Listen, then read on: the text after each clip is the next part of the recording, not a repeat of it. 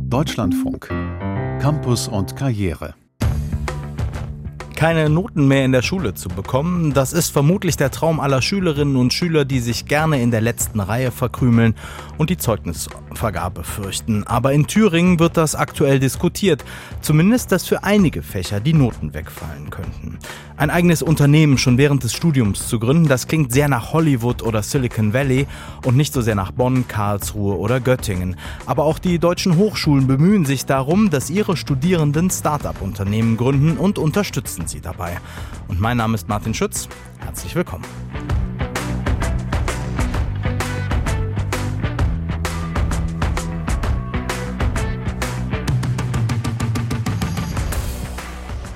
Der Thüringer Sportärzteverband hat einen Vorschlag gemacht. Sportunterricht bitte in Zukunft ohne großen Notendruck. Der Hintergedanke dabei ist, dass sich Kinder eh schon zu wenig bewegen und durch Corona und Unterrichtsausfälle eben noch weniger. Also den Spaß und die Bewegung in den Vordergrund stellen als die Höchstleistung. Diese Forderung hat Thürings Bildungsminister aufgenommen und er will eine Diskussion darüber anstoßen, ob Noten auch in den Fächern Musik und Kunst weiterhin sinnvoll sind ungeschickt im Zeichnen, zu langsam im Sport, in Musik geht der Ton immer daneben. Viele werden sich erinnern an die Schulzeit und an die Unmöglichkeit, an diesen unumstößlichen Tatsachen etwas zu ändern. Anders als in anderen Fächern, in denen man mehr tun kann für bessere Noten. Lernen, üben, mitarbeiten. Das findet Thüringens Bildungsminister Helmut Holter von der Linken. Die Frage ist doch, ob wir zwingend benoten müssen, ob eine Schülerin in der vierten Klasse beim Schlagball Weitwurf 18 Meter weit werfen kann Note 1 und eine andere Schülerin vielleicht nur 9 Meter, das wäre die Note 4.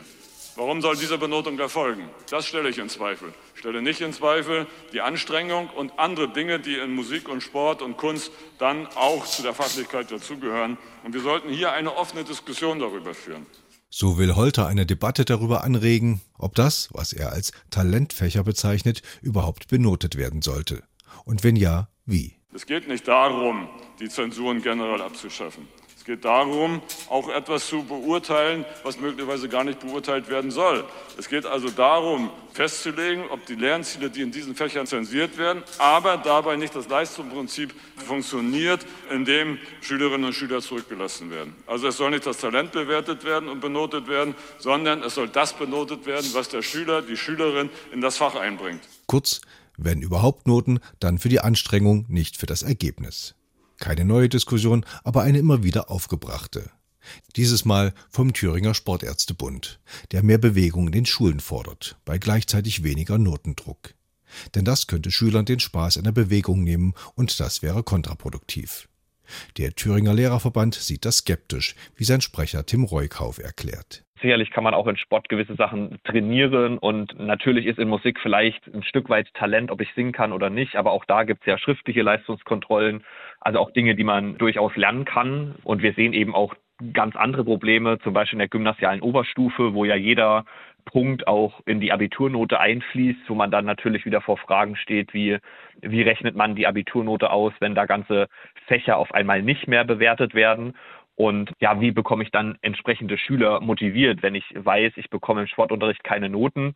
Was mache ich dann mit einem Schüler, der auf der Bank sitzen bleibt und sagt, dann muss ich ja auch gar nichts machen? Außerdem, so Reukauf, würden in den Lehrerzimmern zwei Klassen von Lehrern aufeinandertreffen. Die Deutsch- und Geschichtslehrer etwa, die Aufsätze und Arbeiten entwerfen und korrigieren müssten, und die Sport-, Musik- und Kunstlehrer, die es entspannter angehen lassen könnten. Einzig in der Grundschule, wo er ohnehin anders bewertet und seltener benotet würde, sei eine andere Bewertung für diese Talentfächer denkbar. So sieht es auch Claudia Koch, Thüringer Landeselternsprecherin. Noten abzuschaffen, halten wir für kritisch. Im Grundschulbereich kein Problem, kann man machen. Aber wir leben ja in der Schule von der Bewertung. Und eine Bewertung muss auch dann sein, wenn es keine Noten mehr gäbe. Die Noten sind ja nur eine verkürzte Darstellung der Bewertung. Und ich finde, dazu müssten wir dieses ganze Bewertungssystem deutlich ausbauen und da müssten die Lehrerinnen und Lehrer auch deutlich mehr Zeit dafür bekommen. Zeit, die die Lehrer definitiv nicht haben. Schon heute fällt in Thüringen jede zehnte Schulstunde aus. Sehr oft auch Sport. Und außerdem, meint Claudia Koch, ein Kind, das zum Beispiel in Deutsch, in Sprachen, im Rechnen vielleicht Probleme hat und das über vielleicht eine gute körperliche Kondition ausgleichen kann. Oder ein Kind kann gut zeichnen oder gut singen. Und das Kind kann, obwohl es in anderen Fächern nicht besonders toll ist, dort mal Erster sein. das dürfen wir auch nicht unterschätzen. Also Noten demotivieren nicht nur, die motivieren durchaus auch. Bildungsminister Holter will die Frage der Benotung von Talentfächern weiter diskutieren, sich aber auch erstmal mit der Kultusministerkonferenz abstimmen, inwieweit seine Kollegen einen so grundlegenden Wandel für möglich und sinnvoll erachten. Die Informationen hatte unser Thüringen-Landeskorrespondent Henry Bernhard und gleich sprechen wir mit einer Bildungswissenschaftlerin darüber, warum sie sich für eine Schule ohne Noten ausspricht.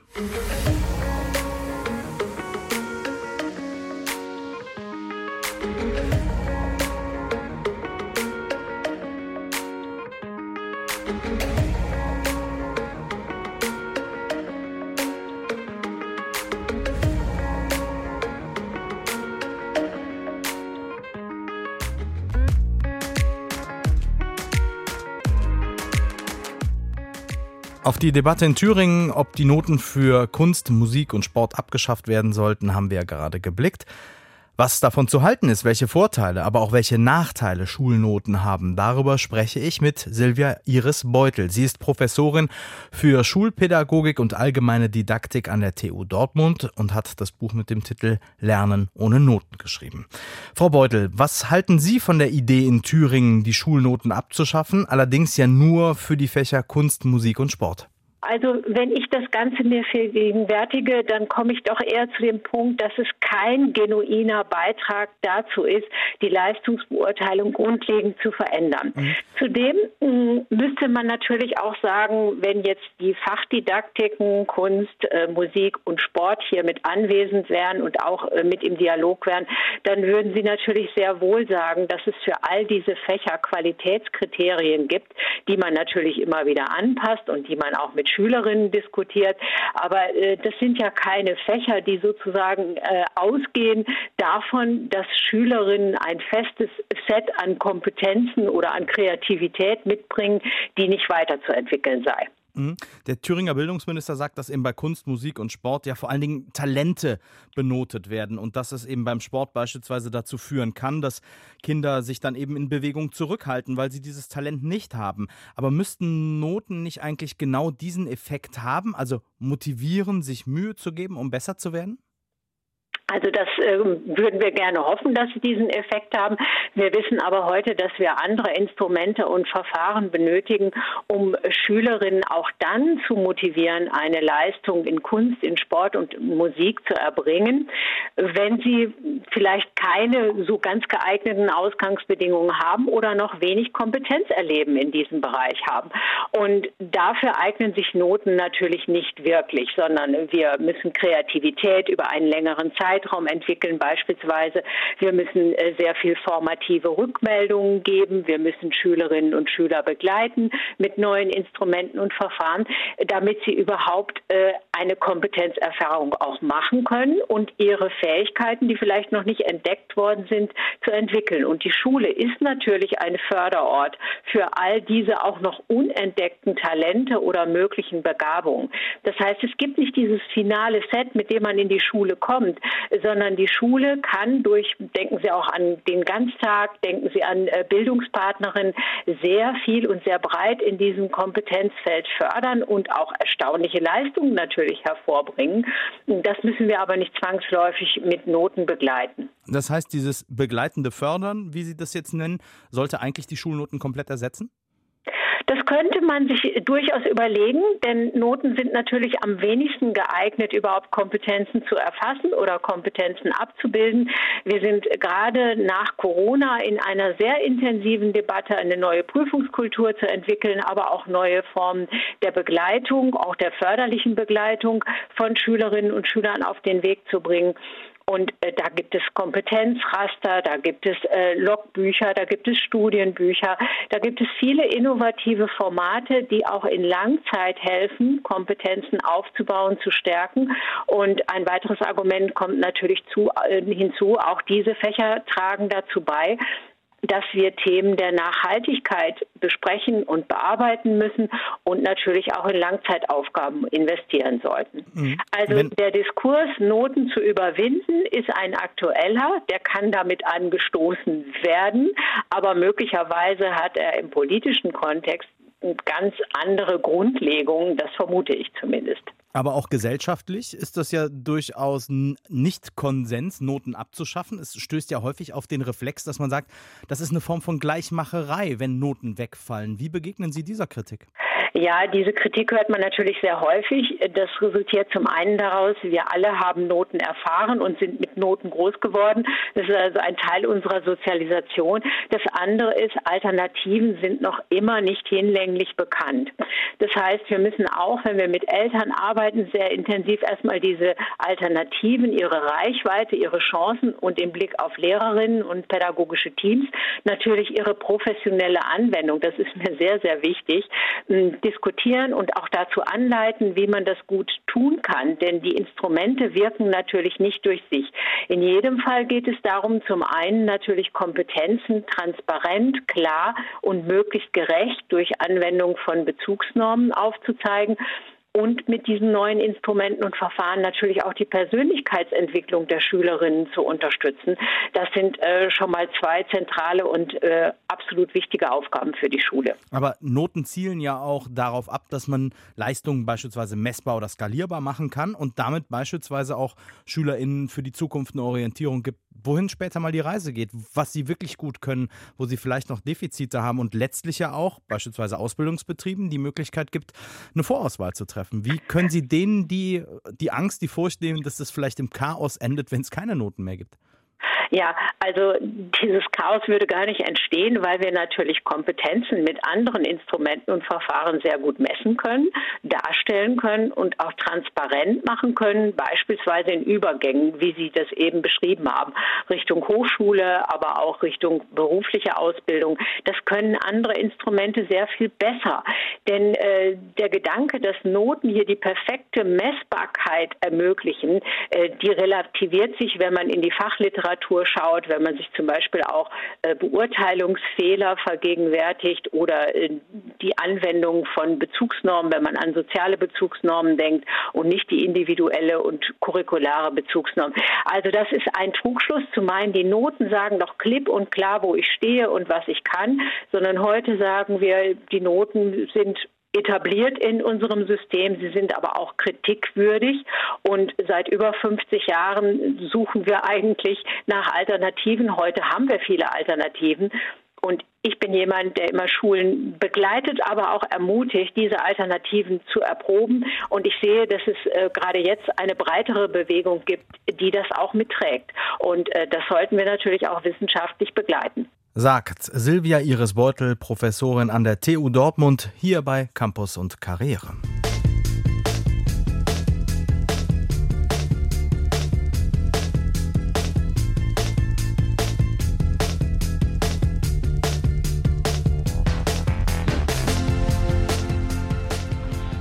An den Hochschulen wird geforscht und experimentiert, dabei entstehen oft neue Ideen oder Produkte und Prozesse. Und damit die nicht in irgendwelchen Schubladen verschwinden oder beim Bier in der Kneipe zerredet werden, sondern den Sprung von der Hochschule in die Wirtschaft schaffen, das helfen viele Unis und Fachhochschulen mittlerweile nach. An der Bonner Uni zum Beispiel hilft ein eigenes Beratungsteam all den Studierenden, die ein Start-up planen. Und dazu gehört auch, dass sie die Chance bekommen, ihre Gründungsideen einer Jury vorzustellen. Campus- und Karrierereporter Stefan Kern hat sich das angesehen. Wir haben Sugar Free erfunden. Sugar Free sieht aus wie ein Zucker, schmeckt wie ein Zucker, ist aber kein Zucker. Sugar-free ist technisch gesehen Ballaststoff. Der promovierte Mikrobiologe Marcel Hövels preist vor fünf Jurymitgliedern und dem Publikum seine Erfindung an. In den Räumlichkeiten des Startup Centers Digital Hub in Bonn verspricht er ihnen, dass Sugar-Free nachhaltiger als herkömmlicher Zucker und Süßstoff hergestellt wird und auch noch gesünder sein soll. Ja, dann stellen Sie sich vor, jetzt an Weihnachten die Vanillekipferl genießen und gleichzeitig was für die Darmgesundheit tun. Wäre doch super. Insgesamt acht Teams, allesamt Studierende der Uni Bonn, präsentieren ihre Ideen an diesem Abend vor einer Jury bestehend aus Wirtschaftlern, Forschern, Start-up-Experten und Menschen, die selbst schon mal gegründet haben. Organisiert hat das Event das Transfercenter ENACOM der Uni Bonn. Es will helfen, Ideen aus der Universität in die Wirtschaft zu bringen, sagt die Leiterin Sandra Speer. Die Motivation ist, dass auch Studierende schon vom ersten Semester an diesen Mindset entwickeln, äh, in den Köpfen haben, das auch als, als Karrieremöglichkeit letztlich zu haben, neben weiter in der Forschung zu arbeiten oder klassisch ein Angestelltenleben zu führen. Auch diese Möglichkeit auszugründen, relativ früh auch mit in den Blick nehmen. Und das wollen wir fördern. Mit sogenannten Innovationsscouts sucht das Team von Enacom in der Uni nach Ideen. Die Mitarbeitenden gehen in Lehrveranstaltungen und sprechen Studierende und Doktoranden gezielt an. Denn gute Gründungsideen können in jeder Fakultät vorkommen. Julian Kreit etwa studiert Jura. Ihn stört es, dass sich juristische Kommentierungen und Aufsätze oft hinter Bezahlschranken verstecken. Auch er stellt an diesem Abend seine Idee vor. Ich möchte deswegen eine einfache und frei zugängliche Online-Plattform aufbauen, wo sich jeder darüber informieren kann, wie die rechtliche Norm auszulegen ist. Dabei muss das insbesondere für Nichtjuristen auch verständlich sein. Sie soll kostenlos sein. Konkrete Schritte für die Umsetzung seines Projekts hat er noch nicht unternommen. Da sind Nicole Nemetz und Magdalena Wildgruber schon weiter. Sie haben der Jury etwas zum Probieren mitgebracht. Einen Wrap aus Triester. Das ist im Prinzip Abfall, der anfällt, wenn in der Industrie Beeren gepresst werden. Die Idee kam den beiden, während Nicole Nemetz in Lebensmitteltechnologie promovierte, erzählt sie. Ja, wir haben bei uns im Institut ein großes Technikum und da können wir halt uns äh, austoben. Genau, haben einfach äh, geschaut, was können wir mit dem Dresdner am besten machen, äh, gefroren verwenden, getrocknet verwenden, als Pulver, als Ganzes und haben da eigentlich rumoptimiert und probiert, Zutaten dazugegeben und daraus kam halt dieser Wrap. Bis der Wrap hinter der Ladentheke liegt, braucht es allerdings noch viele Schritte. Die Suche nach Fördermitteln und Partnern in der Wirtschaft, Patentanmeldungen und Anmietungen von Arbeitsräumen sind nur einige. Auch da hilft und unterstützt das Transfercenter ENACOM. Es geht darum, das Wissen der Universität in die Praxis zu transferieren, erzählt der Rektor der Uni Bonn Michael Hoch. Ich glaube, wir haben gerade in den letzten Jahren eine ganz dramatisch positive Entwicklung genommen, indem wir auch den Transferbereich richtig personell ausgestattet haben, aufgebaut haben und dieses Klima induziert haben hier des Aufbruchs, ja, und der Kreativität. In den letzten Jahren sind einige Start-ups aus Ideen der Uni Bonn entstanden etwa aus dem Bereich der Landwirtschaft, der Biomedizin oder der Cybersecurity. Neuro11 ist beispielsweise ein Start-up aus der Neurowissenschaft, welches mit Hirntraining Fußballspieler auch aus großen Profivereinen auf das Elfmeterschießen vorbereitet. Mit der Idee, durch Datenanalyse Medikamentenentwicklungen zu verbessern, hat Patrick Günther vor genau einem Jahr hier in Bonn vor der Jury gepitcht.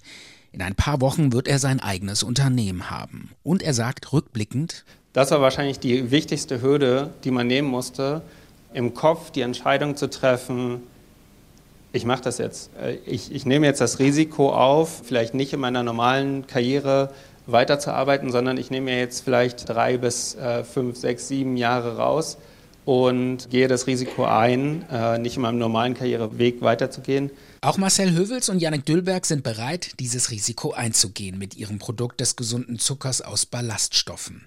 Nächstes Jahr wollen sie Fördermittel beantragen und dann 2024 gründen. Eine Herausforderung, für die sie sich aber bewusst entscheiden, sagt Marcel Hövels. Weil ich mich dann auch deutlich freier entfalten kann als jetzt zum Beispiel an der Universität. Wenn wir da wirklich unser eigenes Ding machen, selber entscheiden können, das finden wir gut, das finden wir wichtig, den Weg wollen wir gehen, können wir den Weg einfach gehen. Das finde ich das Interessante am, am Startup-Business. Und äh, auch wenn es viel Zeit, viel Energie, viel Aufwand kosten wird, wahrscheinlich, habe ich voll Bock, den Weg zu gehen.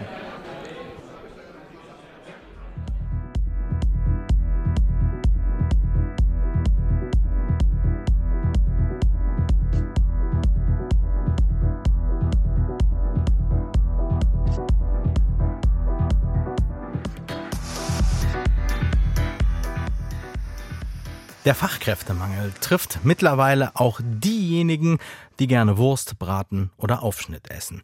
Wer Fleisch isst, sucht in vielen Städten nämlich vergeblich nach einer Metzgerei. In Köln beispielsweise haben in den vergangenen 25 Jahren 80 Prozent der Metzgereien dicht gemacht. Nicht, weil sie keinen Umsatz machen, sondern weil einfach die Nachfolger fehlen. Im Kölner Norden in Nippes gibt es noch genau eine Metzgerei und auch dieser Familienbetrieb macht nach Jahrzehnten dicht. Nach Weihnachten war's das. Willkommen in Metros. Es ist viel los in der Metzgerei Stock in Köln-Nippes. Immer wieder kommen Kunden in den Laden. Die drei Mitarbeiterinnen reichen kleine Päckchen mit Ware über die Theke. In der liegen zig Sorten Aufschnitt und Braten. An der hell gefliesten Wand dahinter hängen Würste in allen erdenklichen Varianten. Doch obwohl der Betrieb gut läuft, wird Metzgermeister Christoph Stock ihn zum Jahresende schließen. Ein Grund, es fehlt an Nachwuchs. Wenn ich an meine Ausbildungszeit denke, da hatten wir drei Klassen, A30 Schüler in der Stadt Köln.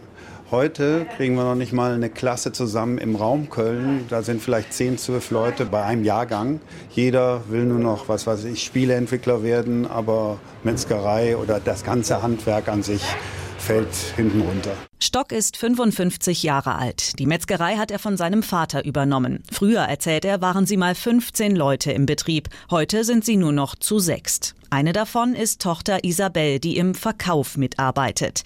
Die 29-Jährige hat ihr Immobilienmanagementstudium abgebrochen, um den Familienbetrieb zu retten. Man hat so die letzten zwei Jahre, wo ich halt viel mehr in den Betrieb reingekommen bin, alles versucht, sämtliches Personal aus, auf allen Kanälen gesucht. Ich habe es ein bisschen auch mit Facebook versucht, um da auch ein bisschen das bisschen jugendlicher zu machen, aber nirgendwo war das Interesse. Es kamen kaum Bewerbungen und die meisten machen es ehrlicherweise fast auch nur fürs Protokoll, um sich zu bewerben. Isabel Stock kann den Betrieb nicht weiterführen. Ihr fehlt die Fachausbildung. Vater Christoph sagt, er will sie auch nicht zu etwas drängen.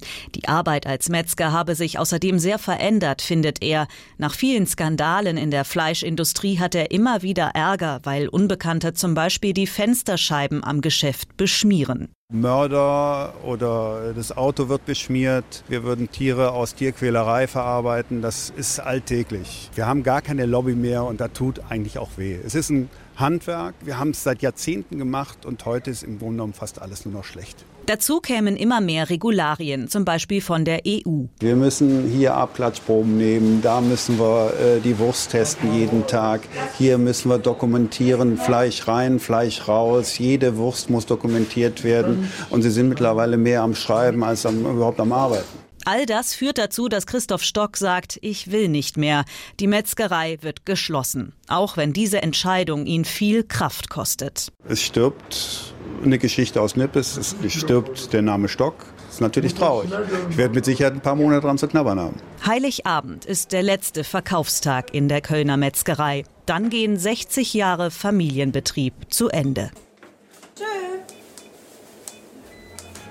Sabine Büttner über eine Kölner Metzgerei, die schließen muss, weil sie kein neues Personal mehr findet.